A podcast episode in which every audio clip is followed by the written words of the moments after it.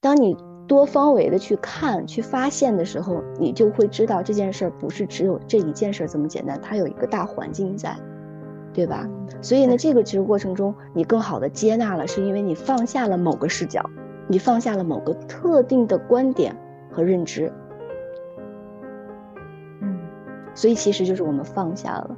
所以重新理解接纳的时候，我其实想跟大家聊的一个很重要的观点就是，你先学会放下了吗？你先学会把自己的吸来的那口气吐干净了吗？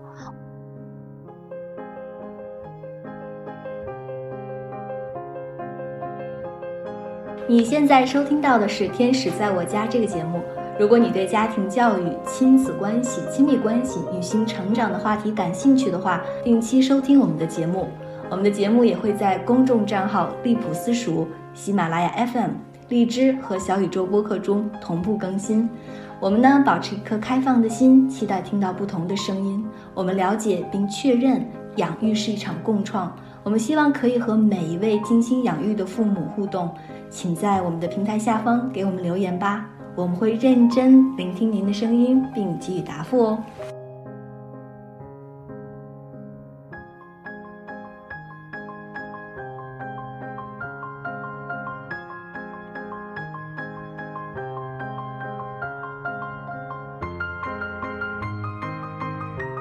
Hello，大家好，欢迎收听新的一期《天使在我家》，我是 DL。Hello，大家好，我是知月。我们这一期呢，想聊一聊接纳。其实我们在成长的过程当中，嗯，我们又怎么慢慢去理解接纳的？因为曾经我觉得接纳就是针对于别人来说，别人能不能包容我的缺点呀，包容我生气的时候，然后接纳我。嗯，的所有吧，然后我把这个称之为爱。哦，那你呢？其实我们这个就我还是视角是不太一样的。嗯，我主要是想聊接纳，是其实这是一直以来挺困扰我的一个话题。嗯，虽然我们谈接纳孩子、接纳他人，就是接纳自己的丈夫，所以你看刚才你谈到，呃，当我提到接纳的时候，我特别想看看别人是否能够包容我的一切，对吧？哎，就是。不会对我提太高的要求或或者是有太高的期待，我是怎么样，大家都是 OK 的。嗯，我一直以来其实都是在在想，那我怎么样去更好的去接纳我不能接纳的人或者是事情，尤其比如说我们到呃孩子有叛逆期，或者是孩子真的长大成人了，做了一些我们在我们的这个价值观体系范围内真的不合时宜的事儿，我该怎么去接纳他？这这一层的接纳又是什么？最近呢遇到了一个案例，然后有一天呢，就是这个妈妈给我讲，就是他家孩子在学校，也相当于他不算是霸凌，就是孩子之间有一个男生呢，总喜欢打他家孩子，他家孩子是个姑娘，总是时不时的就是欺负他，这种欺负有肢体上的，然后推推攘攘呀，有的时候随意就过去给一巴掌，这一巴掌有的时候可能是亲，有时候拍头啊什么的，但都有，但这个小孩就特别反感这件事儿。然后呢，他一直也没有说，但有一次实在忍不了了，回家跟他妈妈说了。他妈妈呢，就直接去，呃，联系就这个男孩的家长。然后联系完了以后呢，就才知道这个家庭的环境，就是这个男孩也是长期其实被父母用这种暴力对待，嗯，也不知道怎么样去跟别人相处，可能，嗯，所以呢，就是这个女孩的妈妈呢，就教这个女孩说：“孩子呀，你看别人都欺负你了。”呃，你得知道怎么样去保护自己啊？你知道这个女孩怎么说吗？嗯，对她妈妈说：“说妈妈，不是你教给我的要学习去忍辱吗？因为她妈妈学佛学修佛，嗯，也修行，所以呢，她妈妈一直在给孩子灌输的一个问题就是：我们遇到什么事情，我们都要忍辱。”对，到底什么是忍辱？它又跟接纳怎么样？所以这件事情还挺触发我思考的。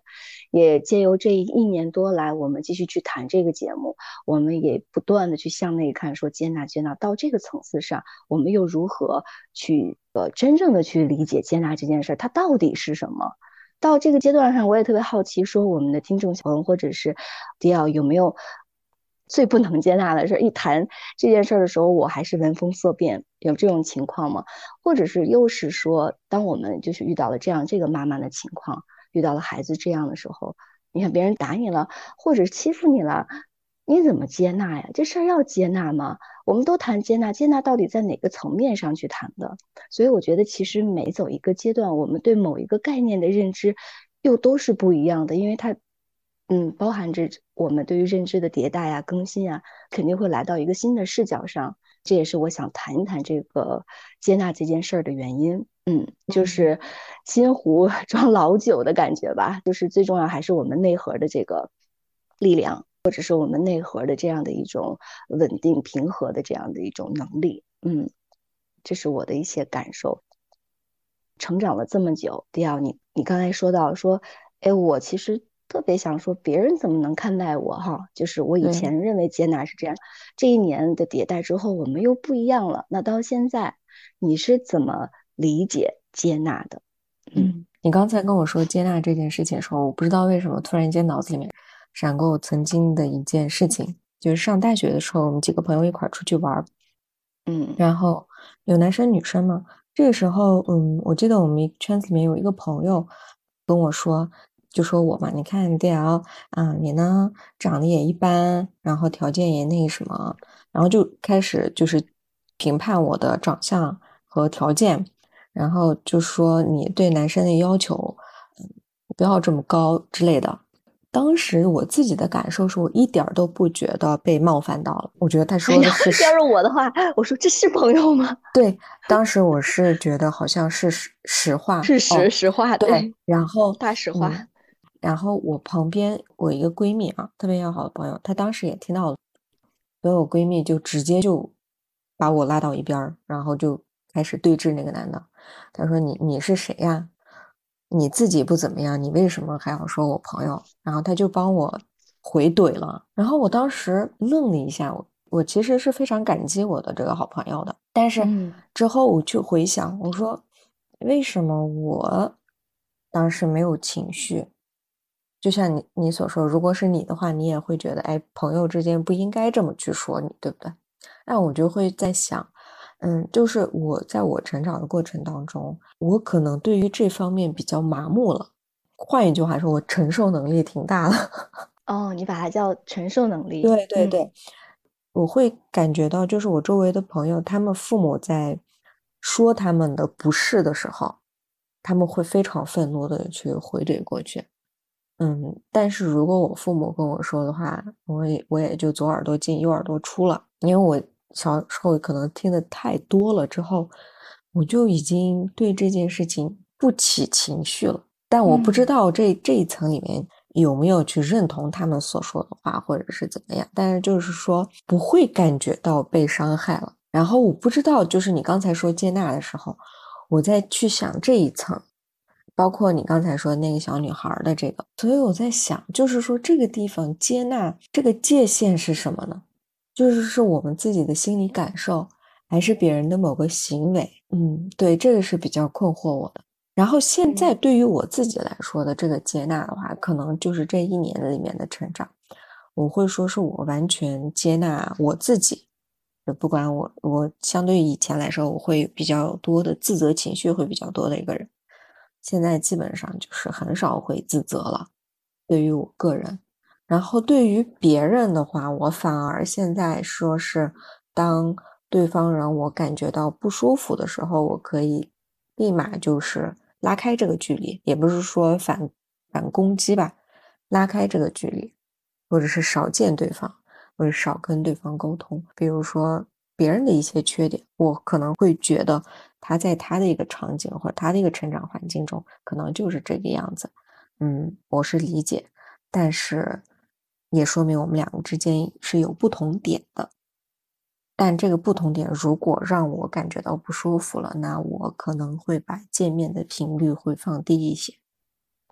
我听下来说，就是其实别人对于你的一些攻击，你不会把它变成是攻击，很可能这来自于你把它推测为，很可能它来自于就是你从小到大已经习以为常了，不管是来自于。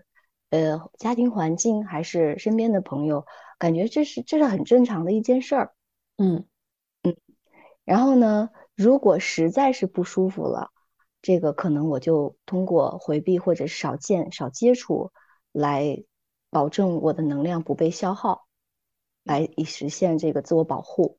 嗯，我这里边有一个问题，很好奇的是，我们很难很难界定啊，可不可以举一个例子，就是说，什么情况下会让你觉得不舒服了？这个人要要多糟糕才会说我会起反应？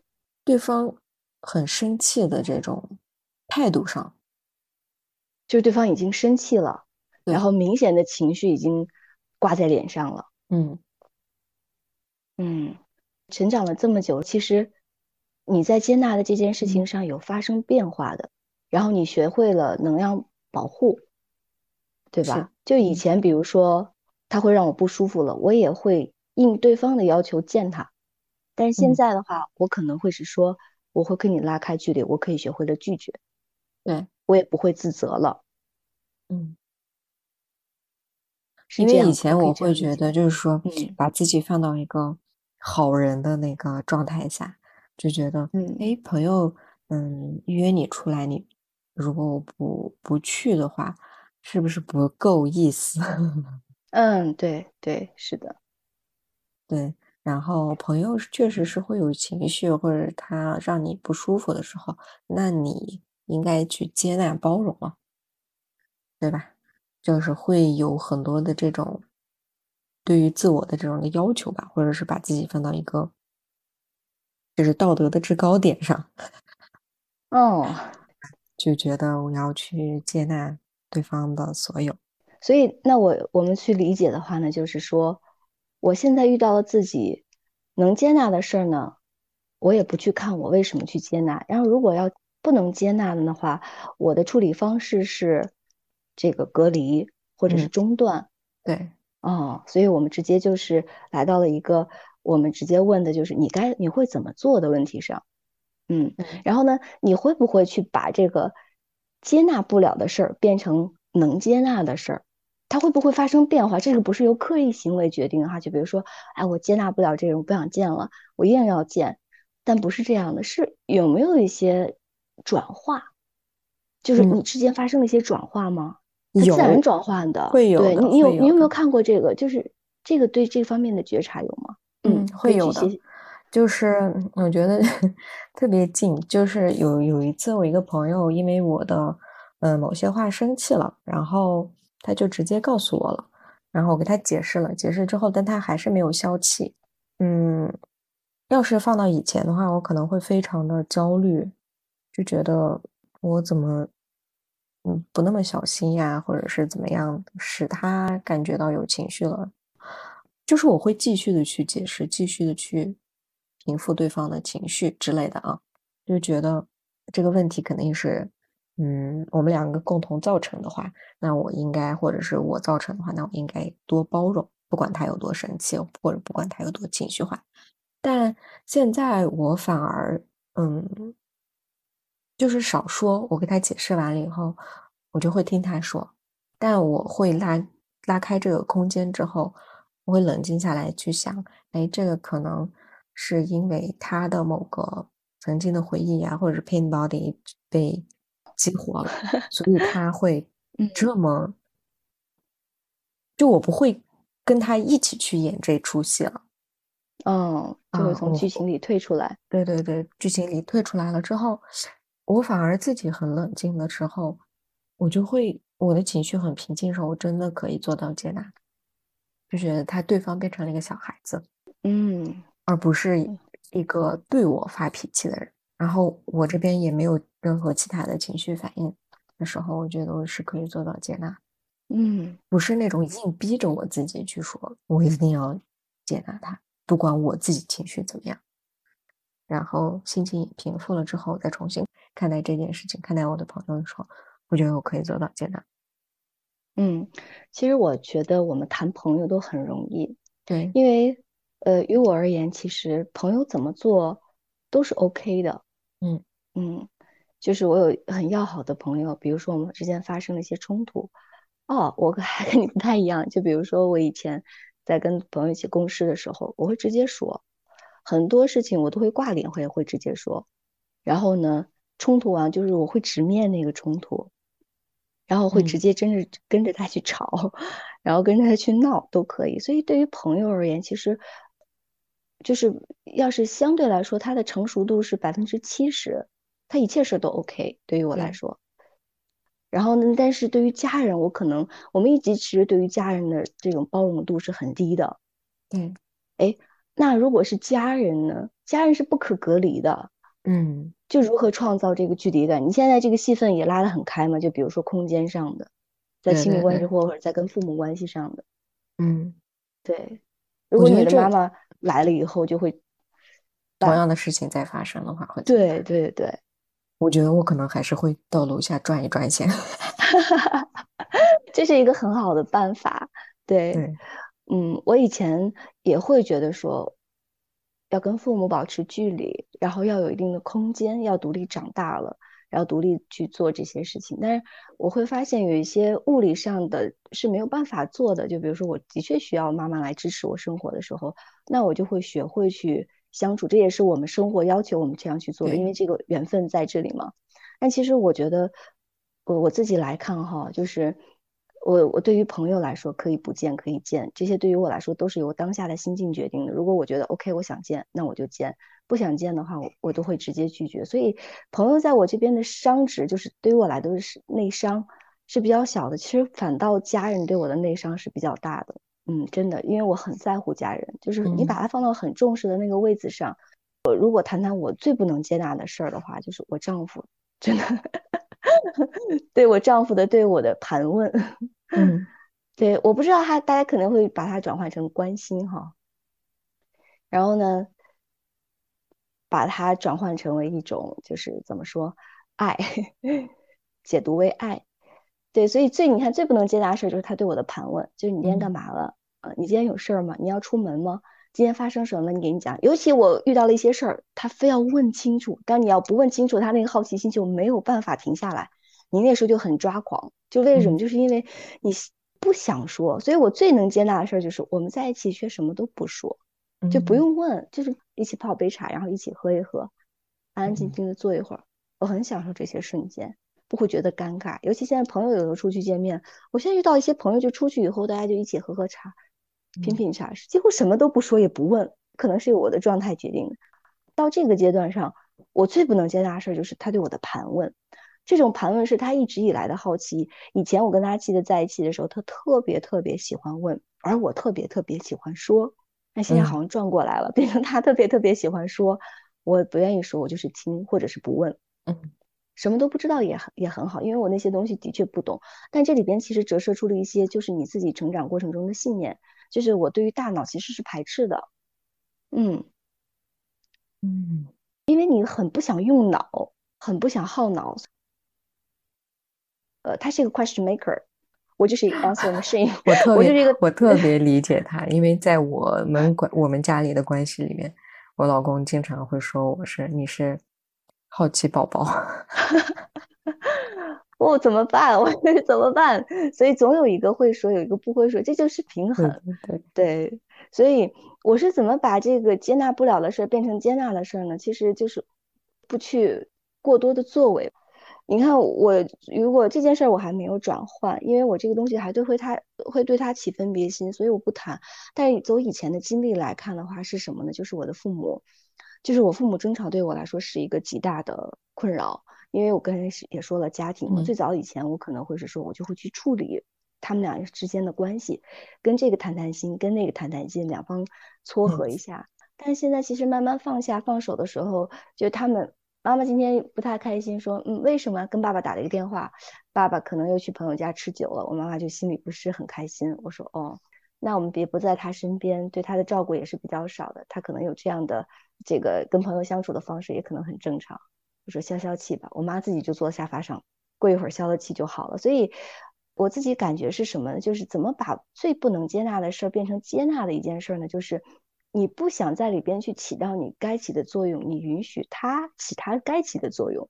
在这个里边有一个很重要的东西，其实我重新理解为什么要去谈接纳这件事儿，我也想跟迪奥探讨，就是。我把接纳变成了一种什么呢？就是我不要非要容纳进来。当我要容纳进来，就是一个不属于我和跟我不契合的东西，我一定要把它变成跟我契合的自洽。这个过程就很难受。所以呢，我在练习的过程中慢慢学会了一件事，原来哦，接纳是其实是放下，接纳就是放下。如果用一个很生动的比喻是什么呢？就是呼吸，因为你在练习嘛，我每天在练习呼吸，呼吸。然后呢，有一个词叫吐纳，嗯，吐纳就是我们在呼吸的时候先吐出去，然后呢再接纳，再纳进来，再再吸一口气。但是我们不是这样的，而且我们吐不干净。这是一个很重要的练习，在一年之后的这个练习之后，我会发现好多事情你并不需要把它变成你自己的。为什么你会一直谈这个拉开距离呢？我觉得特别有意思。其实我们虽然不做同一件事，但是我们的练习方法是一样的。拉开一定的距离，其实就是让自己跟这个东西保持一定空间感。然后呢，在这个过程中，由此通过观察来看看到底发生了什么，而不进入特定的一个视角，出从一个视角的进去，让自己必须从这个视角上去看这个问题。你为什么说会说小孩的视角？因为小孩矮嘛。嗯，其实你不是说我是一个圣母心把他变成一个孩子，对你其实是说孩子的视角，他是比如说孩子是矮的，你为什么会出现孩子视角？是因为他是个矮的视角，你是一个高的视角，你拉高了自己视角的时候，变成了一个你可以四周去观察的这样的一种环境。当你多方位的去看、去发现的时候，你就会知道这件事儿不是只有这一件事儿这么简单，它有一个大环境在。对吧？所以呢，这个其实过程中，你更好的接纳了，是因为你放下了某个视角，你放下了某个特定的观点和认知。嗯，所以其实就是我们放下了。所以重新理解接纳的时候，我其实想跟大家聊的一个很重要的观点就是：你先学会放下了吗？你先学会把自己的吸来的那口气吐干净了吗？我发现我不会。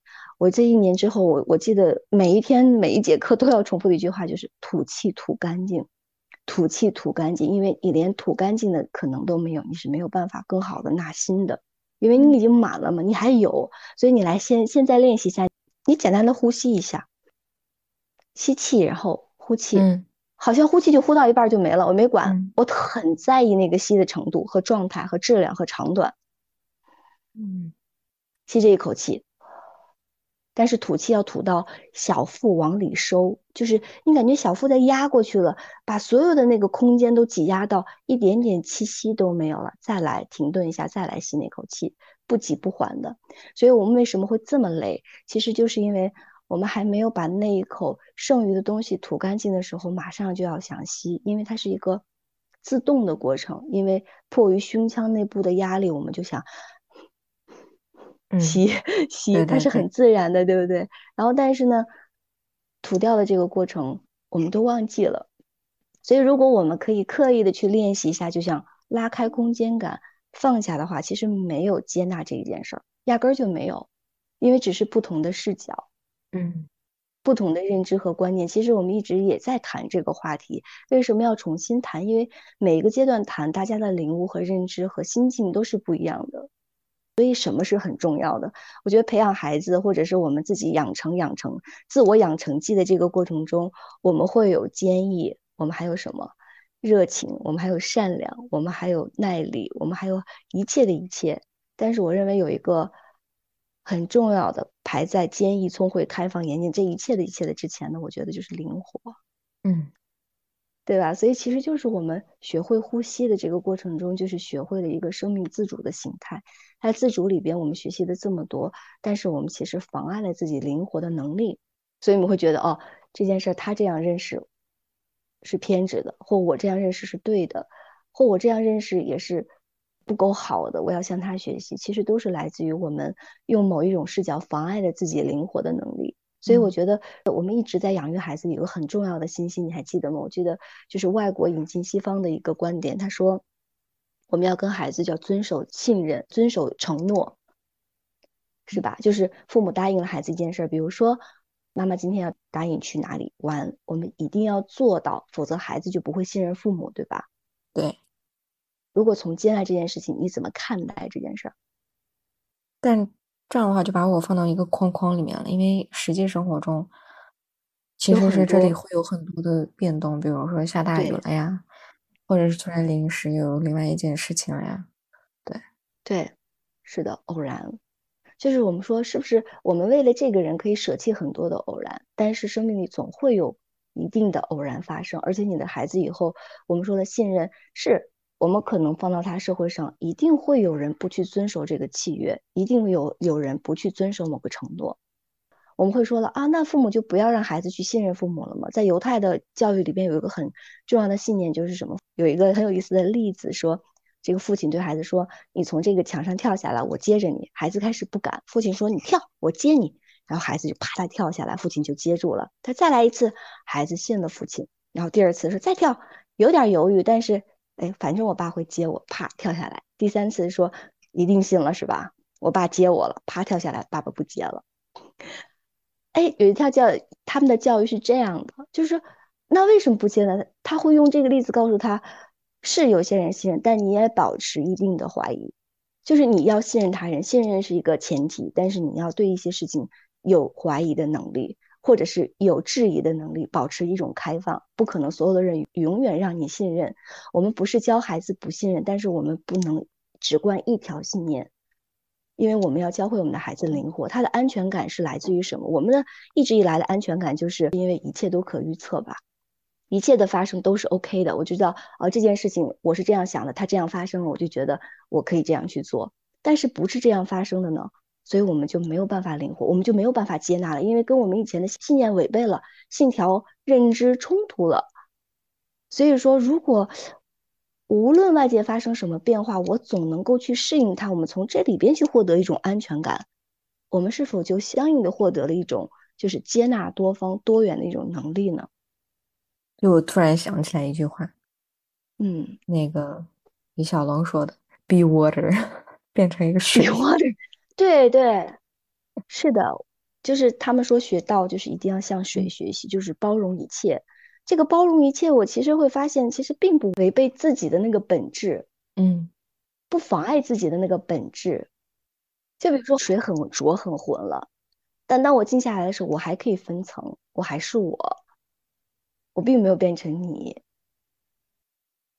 对吧？对，对，所以就是说，那水是怎么去涤荡这个过程呢？就是它是如何去容纳这个东西？它就跟我混在一起，但是我我还是原来的那个状态，我没有打破。然后呢，在这个过程中，如果我想随时沉静下来，我都可以涤荡它，我就可以洗涤不干净的元素或成分，然后我就会让自己清澈下来。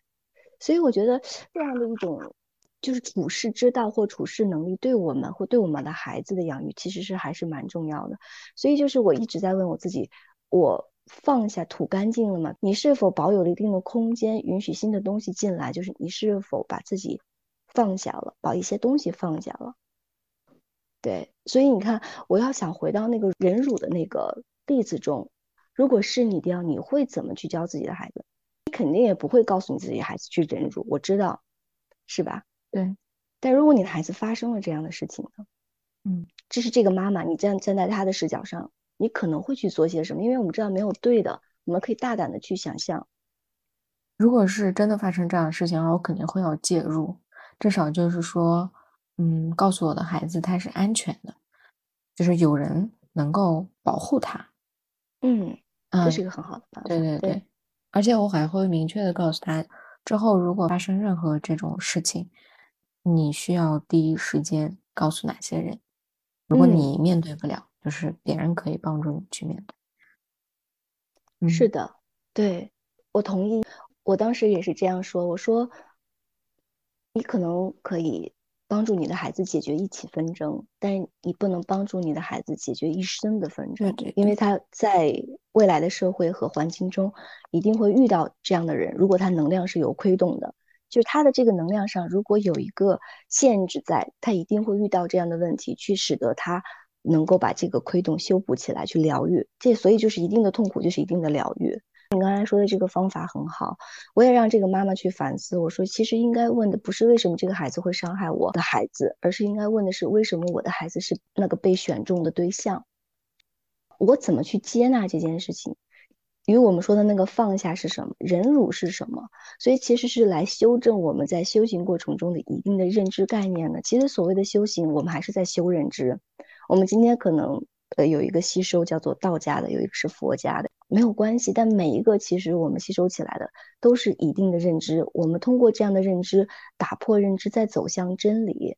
那在走向真理的过程中，就一次一次的让我们看清楚，这是一个限制的信念，还是这是真理本身。所以忍辱的这个本质是什么？就是你是如何接纳的？为什么要忍？我为什么要辱？就这样，你做的就是忍辱。为什么？就是。